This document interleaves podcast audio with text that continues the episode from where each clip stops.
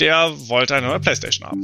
Ist also ins Internet gegangen und hat sich dort ein Add-in für seinen Browser runtergeladen. Er war auch erfolgreich. Also er hat eine neue PlayStation bestellt und dann das Add-on einfach dagelassen und das Ganze vergessen. Die große Frage ist, das ist so offensichtlich maliziös. Warum wurde es nicht gefunden? ITCS Pizza Time Podcast. Cheesy questions and juicy answers for the tech community. Same procedures every year und damit hi und willkommen zu einer neuen und der ersten Episode des ITCS Pizzatime Tech Podcasts im Jahr 2022. Frohes Neues euch allen! Heute dreht sich alles um das Thema Hacking. Die Nutzung des Internets bringt auch Gefahren mit sich. Malware kann privaten Anwendern und Anwenderinnen sowie Unternehmen enorme Schäden wie Datenverluste oder einen Ausfall von Dienstleistungen zufügen. Mit der Einhaltung bestimmter Verhaltensregeln in Kombination mit technischen Vorkehrungen können die eigenen Daten vor Hacking-Angriffen geschützt werden. Welche Prozesse greifen, um einen ungebetenen Gast zu entlarven, wird euch Lars König, Head of Incident Response Team bei der Allianz Deutschland zeigen. Viel Vergnügen! Hallo und herzlich willkommen zu diesem kurzen Talk, bei dem ich zeigen darf, wie wir in der Allianz Angreifer erwischen, die es schaffen, mit ihren technischen Maßnahmen alle unsere traditionellen technischen Verteidigungsmethoden zu umgehen. Erstmal kurz zu mir. Wer bin ich? Ich bin Lars König. Ich bin der Leiter des Incident Response Teams der Allianz Deutschland. Das ist das Team, welches sich hauptsächlich um die Verteidigung von Hacking-Angriffen kümmert. Ähm, genau. In den nächsten paar Slides möchte ich einmal kurz vorstellen, wie ein Angriff eigentlich funktioniert, wie ein Angreifer umgehen könnte, äh, die technischen Maßnahmen und wie wir es dann trotzdem hinkriegen, durch den einen oder anderen Trick solche Angreifer zu erwischen. Also als erstes, wie funktioniert so ein Angriff? Ein Angriff ist normalerweise so, dass der Angreifer, Schadsoftware, bastelt, baut bei sich zu Hause. Das ist normalerweise so ein Word-Dokument, ein PDF-Dokument, ein ZIP-Dokument, all sowas in die Richtung. Und der das dann in eine E-Mail packt. Manchmal per Link, manchmal einfach direkt angehängt.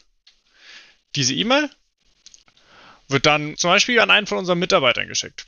Nehmen wir mal an, der Angreifer ist so gut, er schafft es, unsere E-Mail-Protection, die Sandboxing und den ganzen Spaß drumherum zu kommen und die E-Mail kommt beim Endanwender an. Und der Endanwender selber denkt sich nichts Böses und öffnet das Dokument und infiziert so seinen Rechner. Jetzt die Frage, was macht die Malware als nächstes? Normalerweise lädt die Malware dann eine Second Stage, eine Third Stage, also verschiedener weiterer Schadcode nach. Aber irgendwann ist sie ja an dem Punkt, an dem sie Command and Control macht. Was ist Command and Control? Command and Control, manchmal auch Beaconing genannt, ist die Phase, bei der Malware mit dem Angreifer kommuniziert. Normalerweise kann der Angreifer nicht den Opfer-PC direkt ansprechen. Also er schafft es nicht, zum Beispiel den Allianzrechner hier auf der rechten Seite direkt anzusprechen. Sondern die Malware selber muss also zum Angreifer zurücktelefonieren um neue Instruktionen, neuen Chartsoftware und so weiter zu bekommen. Wie sieht das aus? Normalerweise ein Request. What shall I execute? Also was soll ich ausführen in die Richtung? Und dann der Angreifer kommt zurück und sagt, ja, führ doch zum Beispiel mal Who am I aus. WhoAmi ist ein ganz typisches Kommando, welches zeigt, unter welchem User-Kontext ein bestimmtes Programm ausgeführt wird. Das äh, ist interessant für einen Angreifer, um zu wissen, ob er seine Rechte noch elevaten muss, also Privilege Access Escalation ausführen muss, oder ob er einfach mit schon Administrator ist und alles machen kann. Danach antwortet die Malware wieder mit, okay, hm, ich bin Allianz User 123. Was soll ich als nächstes machen? Und das Ganze geht hin und her und hin und her. Normalerweise in einem sehr, sehr gleichmäßigen Zeitrahmen. So zum Beispiel alle fünf Sekunden beacont die Malware zum Angreifer und der Angreifer antwortet. Das ist ein Verhalten, das kann man gegen die Malware nutzen. Aber wie? Ich habe das mal aufgemalt, um es ein bisschen visueller zu machen, um es ein bisschen besser zu sehen. Auf der linken Seite ist zum Beispiel Google.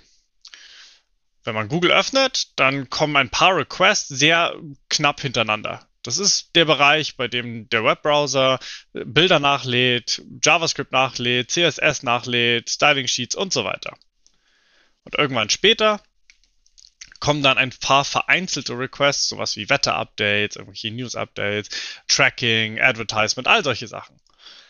Aber das sind einzelne und die sind relativ weit voneinander weg. Anders sieht es aus, wenn Schadsoftware kommuniziert. Das muss natürlich nicht immer so sein, aber äh, bei ganz, ganz viel Schadsoftware fängt diese an, ein paar Mal ganz am Anfang zu kommunizieren. Das ist, wenn sie die Second, Third Stage nachlädt. Und danach ganz lange in sehr, sehr gleichmäßigen Abständen. Immer mit dem gleichen Ziel.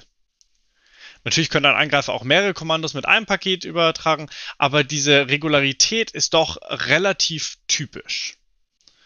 Das heißt, wir können sehr gut unterscheiden zwischen einem Kommunikation zu zum Beispiel Google, also einer normalen Webseite, und einem Command-and-Control-Kommunikation, wie zum Beispiel jetzt in dem Fall evil.com. Jetzt wissen wir, wie man sowas erkennt, aber wie sieht es eigentlich in der Realität aus? Wir hatten bei uns einen Fall, nicht so lange her, bei dem war ein Werkstudent in einem von den Agencies, also bei uns den, der Außendienst.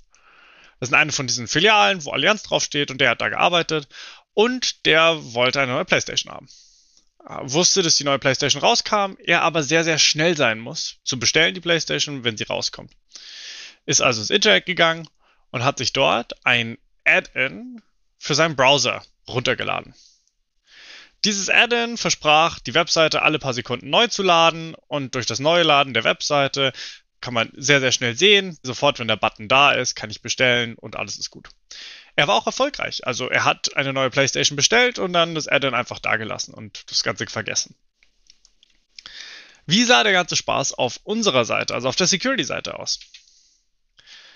Wir hatten Beacon Detection bei dem Fall. Das heißt also, wir hatten relativ viele Requests zur gleichen Seite in sehr, sehr gleichmäßigen Abständen. Also in dem Fall alles zwischen so 0 und 100 Sekunden immer mal wieder. Und dann noch zwei, drei kleine vereinzelte irgendwann anders, aber normalerweise sehr, sehr gleichmäßig.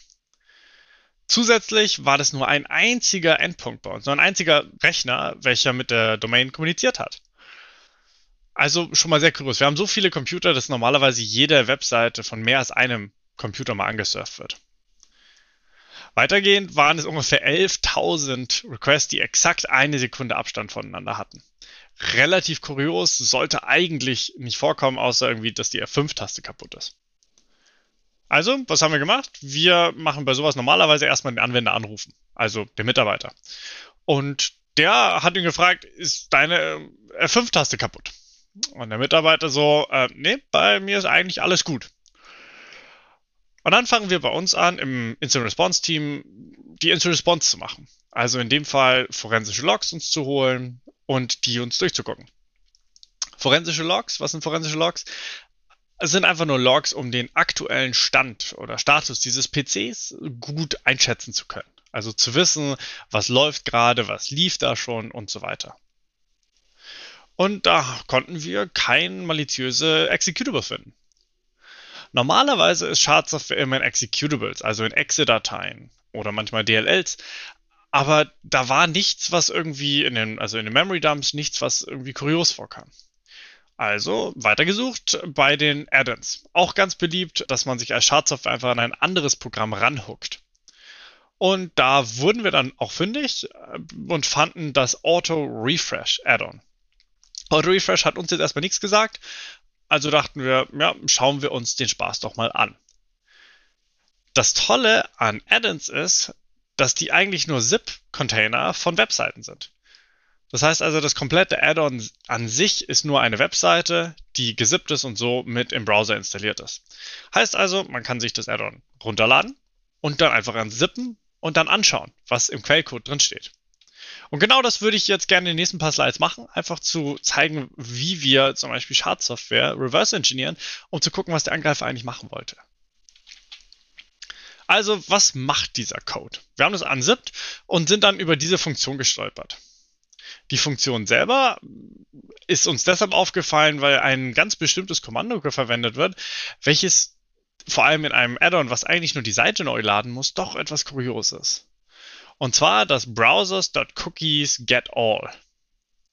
Browsers.cookies.getAll macht genau das, was es sagt. Es holt sich alle Cookies. Aber weil jede Webseite selber oder einzelne Seite ja nicht auf die Cookies von der anderen kommt, wegen Segmentations, kriegt man normalerweise nur die von der einen Seite. Aber manchmal kriegt man auch alles.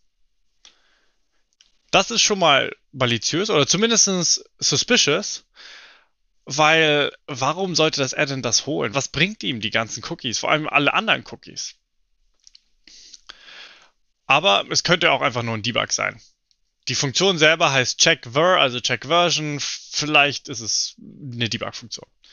Also schauen wir doch einfach mal, was die nächste Funktion oben drüber macht. Wann die Funktion aufgerufen wird. Diese Funktion heißt schon etwas kryptischer. CKTS. CKTS. Komischer, also ich konnte bei dem anderen checkVer, konnte ich mir noch vorstellen, checkVersion. CKTS, hm, doch etwas kurioser. Was macht diese Funktion? Diese Funktion hat hier oben etwas ganz Spannendes, und zwar browsers.windows.getAll.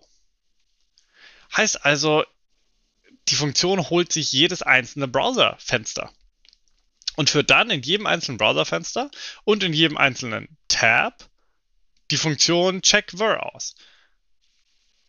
Heißt also, nach Ausführen der Funktion habe ich aus jedem Fenster von diesem Firefox und jedem Tab in jedem Fenster alle Cookies gedumpt.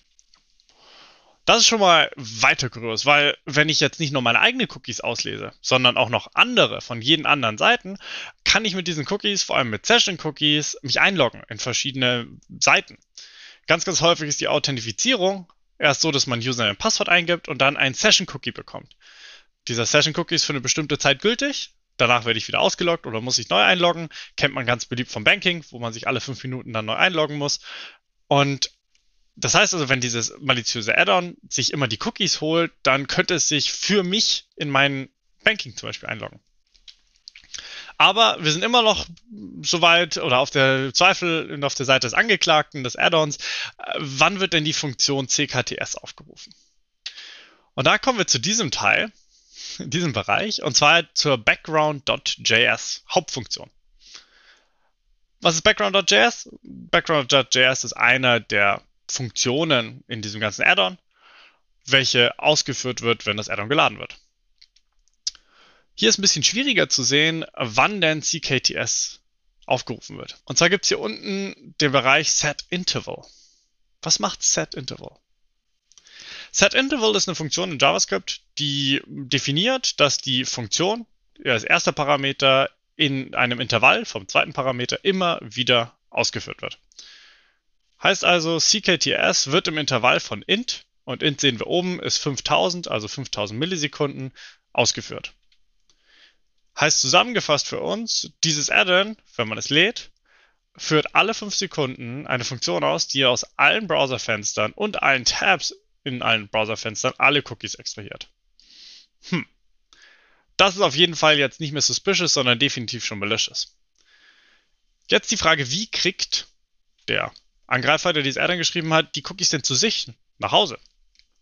Das heißt, wo sehen wir denn eigentlich dieses Beaconing? Da schauen wir ein bisschen weiter. Wenn man sich daran erinnert, äh, checkVer, die Funktion, hatte noch eine weitere Funktion, die Message, Make Message hieß. Was macht Make Message?